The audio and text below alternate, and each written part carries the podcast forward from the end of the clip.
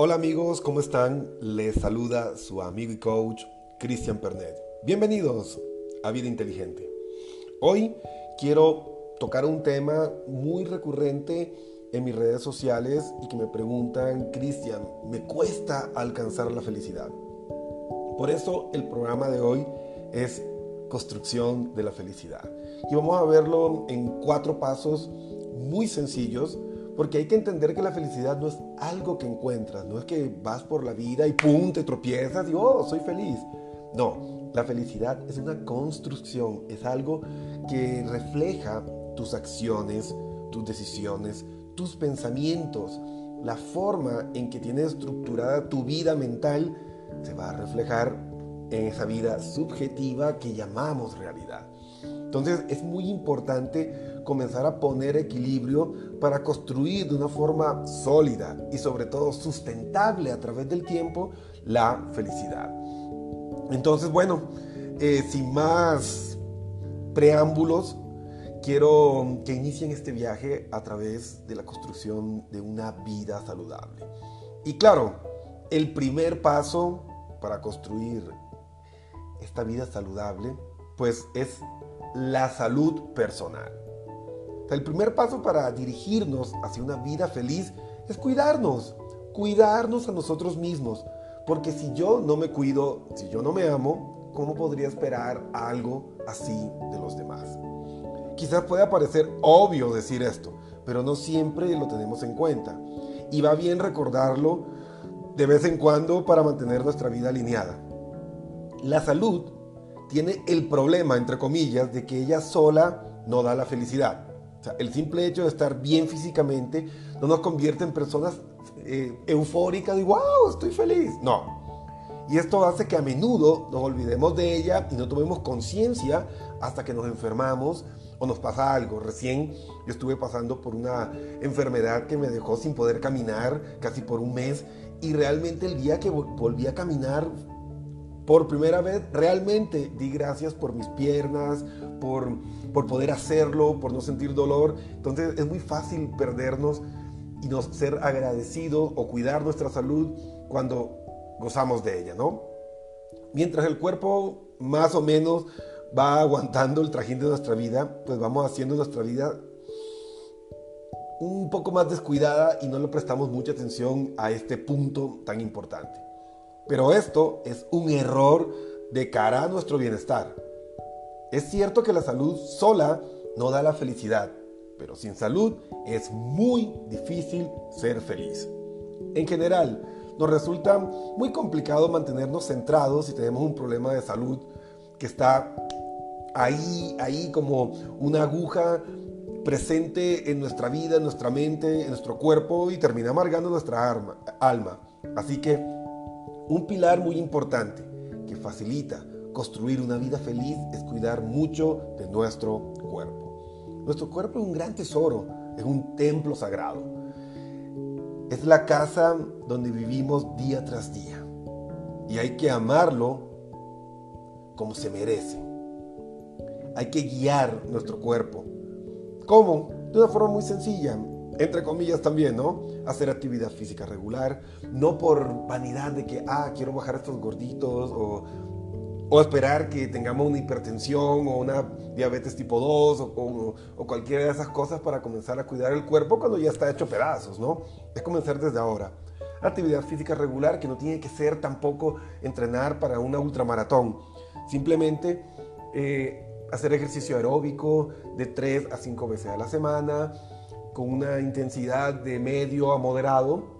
Estamos hablando de 30 a 45 minutos de caminata, natación, baile, ciclismo, cualquier actividad. Unos 10, 15, 20 minutos de musculación dirigida es suficiente.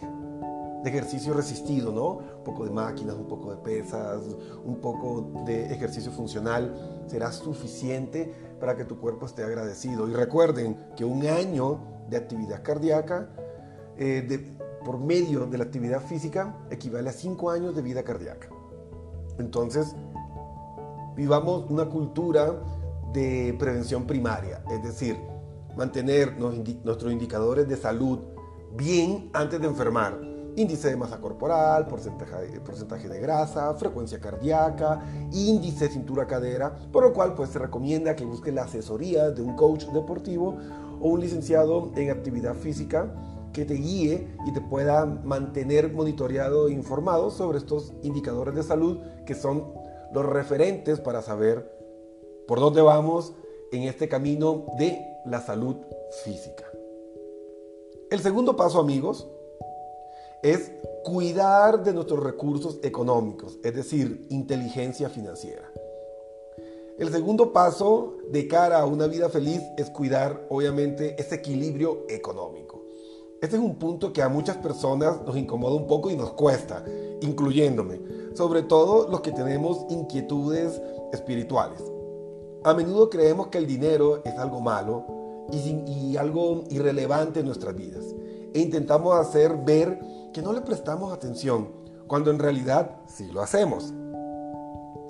La mayoría de los casos, esta actitud no nos favorece en absoluto, nos hace descuidados con el manejo de nuestras finanzas. Es cierto que el dinero es un mecanismo muy básico para regular el intercambio de bienes y servicios entre personas. Y también es cierto que dentro de un tiempo el dinero desaparecerá de la sociedad humana, por lo menos el dinero físico, y haremos intercambios de forma mucho más eh, iluminadas o más sabias. Pero por el momento es una realidad y recuerden que el dinero es simplemente un símbolo. Un símbolo como los centímetros, como, como los kilómetros. Es una idea que está más arraigada en nuestra mente que, que, que un hecho real de nuestra vida. Así que el manejo del dinero también habla de nosotros. Pero en nuestro estado de evolución actual, hay que ser realistas, el dinero aún juega un gran papel.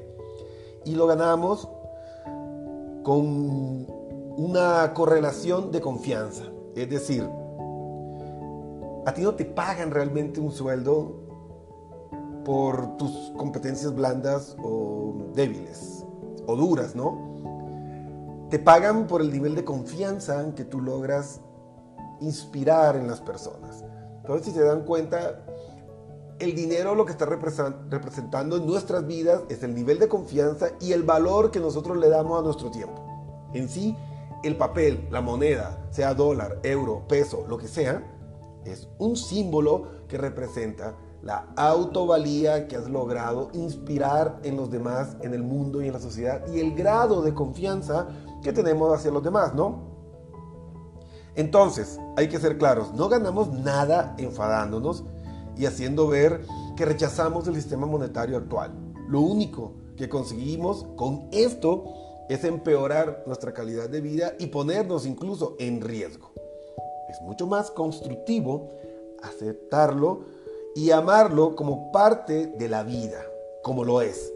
Y más bien utilizar estos recursos y esta forma de transacción emocional a la final, porque la confianza es una emoción, un sentimiento compuesto de diversas emociones para ser más exactos, y entender que el dinero no nos hace, somos nosotros los que decidimos qué hacer con el dinero. Entonces, a efectos prácticos, el dinero es la segunda cosa que cuando nos falta, pues generalmente nos genera muchas preocupaciones y nos limita mucho, porque puede ser una persona muy altruista, con un espíritu filantrópico, pero si no tiene recursos, ¿con qué vas a ayudar? Entonces recuerden que para desarrollar y ser mejores servidores, pues también necesitamos cierto grado de recursos económicos para poder mantenernos en el juego. Es muy difícil estar bien si estamos sufriendo para pagar las cosas más básicas y que son importantes para nosotros. Así que una parte importante de nuestro desarrollo personal es aprender a tener una situación económica cómoda, estable, trabajar para nuestra libertad financiera, hacer que el dinero trabaje para nosotros y no nosotros para el dinero. Y así ese tiempo excedente nos va a permitir poder dedicar más tiempo a nosotros, a nuestra salud, a las personas que amamos y a desarrollar actividades de desarrollo social donde podamos ser agentes constructivos y agentes de cambio positivo en nuestra sociedad. Entonces, el dinero es una parte muy valiosa para nuestro bienestar y también hay que cuidarlo. Recuerden, los caminos más constructivos para la construcción de felicidad, ¿sí? Y de cuidar esta parte financiera es reforzando los cuadrantes de inversiones y franquicias, que son un tipo de manejo del dinero que va a ayudar a que esos ingresos pasivos sean más recurrentes y abundantes en tu vida y solo de esa forma vas a conseguir una verdadera y auténtica libertad financiera. Aunque claro, ese es un tema de, de, otro, de otro programa, pero ahí les dejo la inquietud. El tercer pilar para encontrar nuestra felicidad son las relaciones con los demás. El tercer pilar para la felicidad y uno de los más importantes es cuidar las relaciones con las demás personas. La salud y el dinero son el terreno sobre el cual construir más fácilmente una vida feliz. Por sí solos no dan felicidad, pero aportan un nivel importante de seguridad y libertad. Y esto ayuda a caminar hacia una vida más plena. Recuerden, no importa qué tan inteligente, qué tan sabio, qué tan fuerte puedas llegar a ser, nadie puede hacer las cosas solo ni abrirse camino en esta vida solo. Entonces, las relaciones humanas son vitales. Ahora, en cambio, estas sí aportan felicidad por ellas mismas en relación a los otros dos pilares. Los momentos compartidos con otras personas las bromas, las risas y los instantes de conexión son probablemente lo más maravilloso que podemos vivir en esta vida y son lo que hacen que realmente valga la pena. Recuerden que evolucionamos para amar, no un concepto de amor cliché de, química y feromonas, sino un estado que fomenta y protege los pilares de la vida misma. Reproducción, y supervivencia, pero no de una forma eh, aleatoria o al azar, sino dentro de un marco donde el respeto, el amor, la confianza y la paz abunden. Es decir, todo lo que hemos hecho y las construcciones psicoemocionales del ser humano nos han llevado a la construcción de un amor más evolucionado. Se puede ser feliz sin dinero y sin salud. Cuesta, pero se puede. Pero es prácticamente imposible ser feliz sin buenas relaciones. Hablemos de amistades, relaciones familiares y sobre todo las relaciones de pareja, que está en la lista de los 10 factores que más generan problemas psicológicos y emocionales en las personas a nivel mundial. La salud y el dinero son un gran tesoro, pero las relaciones son el gran tesoro de nuestras vidas. Y esto sí, hay que cuidarlo, trabajando mucho en el desarrollo de nuestro coeficiente emocional. Les recomendaría leer el libro Inteligencia Emocional de Daniel Goleman, que es una joya donde nos presenta la importancia y la realidad de cómo este elemento en nuestra vida es el eje fundamental del éxito o el fracaso. De hecho, los trabajos de Goleman indican que el 80% de la felicidad de una persona se fundamentan en el buen desarrollo de un coeficiente emocional. Es decir, entender nuestras emociones, la de los demás y la gestión que hacemos sobre estos procesos emocionales. Y por último, amigos, el cuarto pilar es el sentido de la vida. El cuarto pilar que sostiene una vida plena y feliz es encontrarle un sentido a nuestra vida. Pero un sentido propio, ¿no? Muchas veces nos perdemos viviendo realidades o vidas o creencias ajenas y terminamos siendo infiel a nosotros mismos. Recuerden, hago énfasis y en negrilla. El sentido de la vida es un viaje personal. No importa si los demás lo entiendan. Lo que importa es que tenga un sentido para ti. Este es el pilar más útil de los cuatro y el que a veces cuesta más encontrar. Hay personas que tienen las otras tres áreas más o menos cubiertas. Están físicamente sanos, tienen una buena situación económica, tienen buenas relaciones, pero aún así no se sienten felices, viven atrapados en las famosas crisis existenciales. En estos casos, la causa casi siempre es la falta misma de este cuarto paso, de tener claro su sentido propio de la vida. Todos necesitamos verle un sentido a la vida, un sentido personal. No hace falta que sea algo profundo ni supremamente espiritual, ¿no? Pero sí necesitamos una motivación para nosotros mismos, algo que tenga sentido para aquellas cosas que amamos, esas cosas que nos interesan hacer, de esas cosas que nos definen tanto a nivel cognitivo, a nivel emocional, como a nivel práctico, instrumental. Pero algunas personas, y para algunos de ellos, el sentido de su vida puede ser simplemente intentar pasarla bien. Para otras, puede ser realizar determinados proyectos. Para otros más, puede ser evolucionar espiritualmente. Todos los caminos son buenos y como dice el dicho, todos los caminos llevan a Roma. Esto es totalmente personal y hay que entenderlo, es personal. Aquí ni papá, ni mamá, ni, ni el líder religioso nos puede ayudar mucho. Es un camino que debe recorrer solo.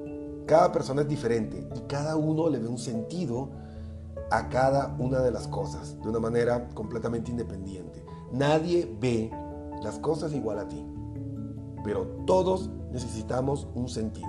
Si no, la vida se queda vacía y es muy difícil disfrutar de algo que está vacío. Entonces, para concluir, ¿cómo podemos hacer florecer nuestra salud, nuestra economía, nuestras relaciones y nuestra vida en general? Así pues, los cuatro pilares de una vida feliz son la salud, el dinero, las relaciones y el sentido de la vida. Y como le indicamos al principio, lo que realmente importa son nuestros pensamientos, pero es mucho más sencillo pensar en forma constructiva si esas áreas están más o menos cubiertas. Si nuestra salud está bien, tenemos dinero suficiente para estar tranquilos, tenemos buenas relaciones a nuestro alrededor y tenemos una motivación vital que para nosotros tiene sentido, pues lo tenemos todo en cara para vivir una vida muy hermosa. El problema es que en muchos casos, según como se mire, hacer florecer estas áreas de la vida puede parecer muy difícil.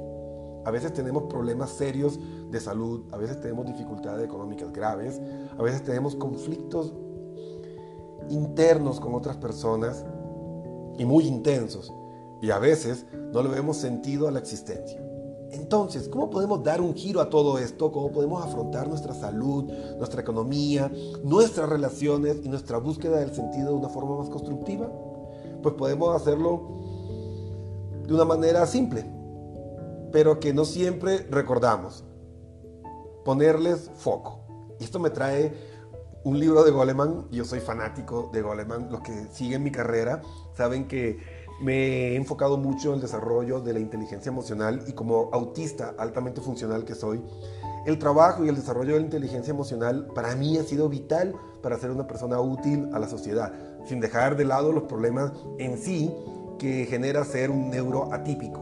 Pero si a mí me ha funcionado y he logrado ser una persona positiva en la mayoría de los casos en mi sociedad, pues seguramente para ustedes también.